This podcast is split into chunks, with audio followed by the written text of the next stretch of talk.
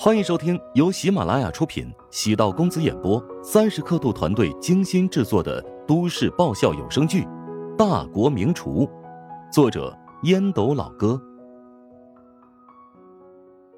第七十八集。主持人没想到宋恒德会突然离去，展现出强大的控场能力。大家先稍安勿躁，出现了一点小变化，请耐心等待。我们的会议还没有结束，请大家保持安静。所有人都在好奇，究竟是谁突然来到现场？难道是一直养病、许久没有露面的董事长陶南方？宋恒德走在人群的最前面，身侧是一名高挑的女子。这个女人很漂亮，宛如从韩剧里走出来的女主角气场强大。除了宋恒德之外，所有人都站在一米开外。他的身材高挑，至少有一米七，即使没有穿高跟鞋，也显得身材纤长、亭亭玉立。主席台上的座位有所调整，服务人员在宋恒德身边安排了位置，但席卡还没有来得及放上。从这个细节看得出来，他的身份应当特别重要。宋恒德主动拿起话筒，微笑中含有一些兴奋。下面我给大家介绍一下今天会议的主要嘉宾，她是《华夏十位》杂志的副总编梅玲女士。下面立即传出惊叹声。钟石见乔治一脸茫然：“哎，你怎么没反应啊？不就是一家美食杂志社的副总编吗？”钟石拍了一下脑门。心道：“我的天哪！”仿佛观察外星人一样看着乔治。哎，不是，你来参加这个会议，一点功课都没做吗？虽然这厨王争霸大赛啊是厨师协会举办的，但是这么多年来一直都是华夏十位具体承办的。呃，他们负责活动的前期宣传呐、中期推广啊、后期执行啊。呃，至于评委，那都是他们邀请的。这最后一句话耐人寻味啊！乔治颔首说。我明白你的意思了。如果能够邀请到华夏十位的副总编来到现场，对于鼓舞士气有极大的好处。是啊，这前几届厨王争霸呀，最终怀乡酒楼的成绩那都不是很好看，以至于现在淮南菜系在诸多菜系当中也是处于弱势的。所以呢，这一届集团的高层啊，都憋着一股劲儿呢，必须啊取得好成绩。钟石插科打诨是有一手的。没想到他在行业局势上也有不错的见地。乔治笑笑，他对这个不感兴趣，虽然也有争胜之心，但他现在最需要解决的是个人问题。位置决定视野，淮南菜系在全国乃至全球餐饮界的地位，应该是陶南方或者宋恒德这种大佬通盘考虑的。乔治现在的目标是将网红食堂经营好，同时。履行当初与陶南方的约定，参与此次选拔，尽力取得好成绩。梅总编，没想到啊，您能来参加我们此次内部选拔赛的启动仪式，还请你啊给大家说两句，帮我们鼓舞一下士气。宋恒德将台式话筒推到了梅玲的手边，梅玲微微一笑，环顾四周。我今天特地赶来。是为台下一名选手鼓劲加油的，他名叫乔治。梅玲的话一出口，所有人都处于蒙圈状态。哎，乔治是谁啊？他在哪里啊？钟石的表情仿佛吃了屎一样，盯着身边的男人。呃，那个兄弟，嗯，你是叫乔治吧？乔治也是一脸茫然。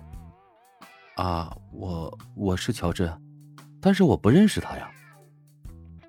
钟石生平最讨厌那种装逼的人，啊，没想到今天如此近距离的接触到了一位，关键是自己刚才跟他聊那么多，甚至涌起一股结束之后邀请他撸串、唱歌、洗澡一条龙的想法，没想到啊，他竟然是一个喜欢扮猪吃老虎的狗贼。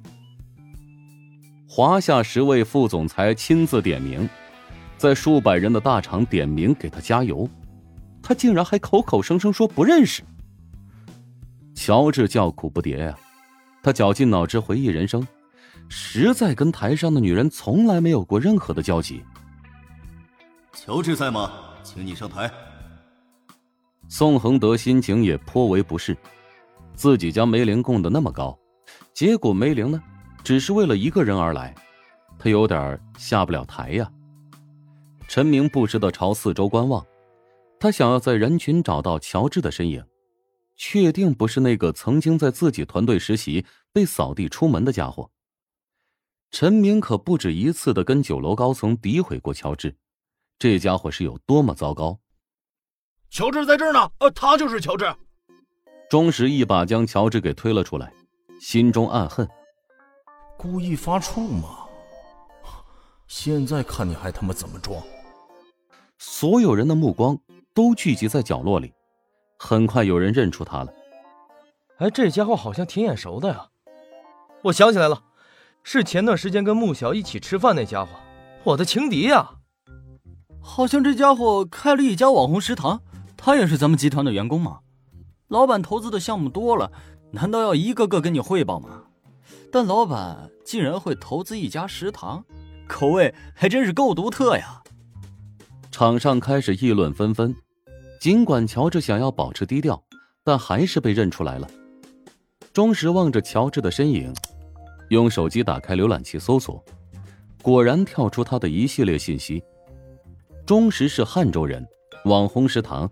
还在穷金圈子里发酵，所以他接触的消息没有那么快。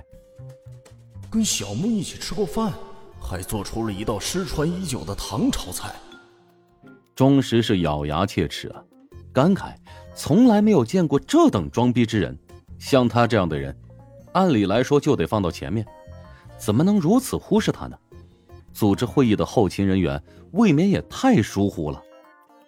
后勤的总负责人。也是浑身大汗。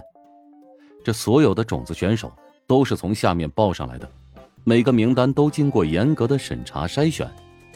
前期做了那么多工作，怎么突然出现漏网之鱼，而且还是一条巨大的鲸鱼？宋恒德与梅玲接触不多，但对他的性格有所了解。这是一个极其有原则的人，说点不好听的，就算用金钱来收买。他也绝对不会折腰低头的那种。梅玲曾经在公开场合举报一些厨师，利用一些见不得人的勾当，换得与之实力不匹配的荣誉。像他这样的人，不出席怀香集团的内部选拔大会，也在情理之中，因为出现在这里，代表着杂志的立场。不是，谁能告诉我，到底发生了什么事啊？乔治内心在嘶吼：“他真的不认识梅玲啊！”梅玲面带微笑凝视着乔治，望着他茫然错愕的样子，突然觉得特别有趣和好笑。熟悉梅玲的人呢，一脸惊愕，没想到梅姐竟然会在公开场合毫无声色的绽放笑容，而且笑起来自然而发自肺腑。乔治上台，心情复杂。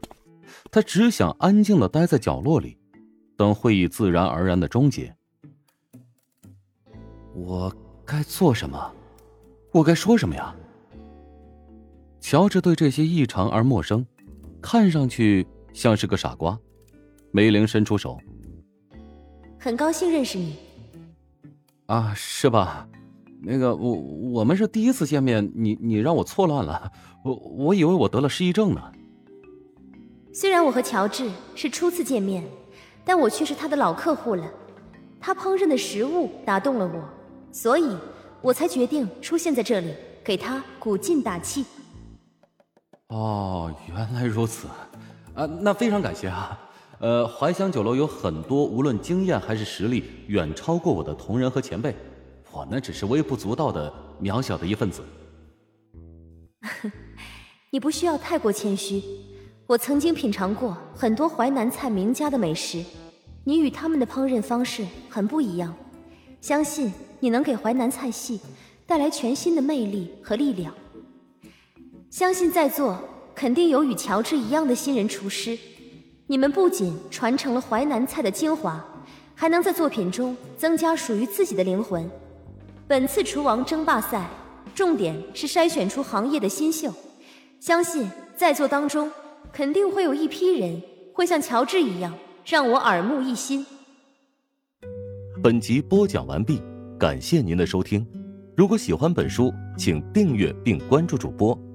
喜马拉雅铁三角将为你带来更多精彩内容。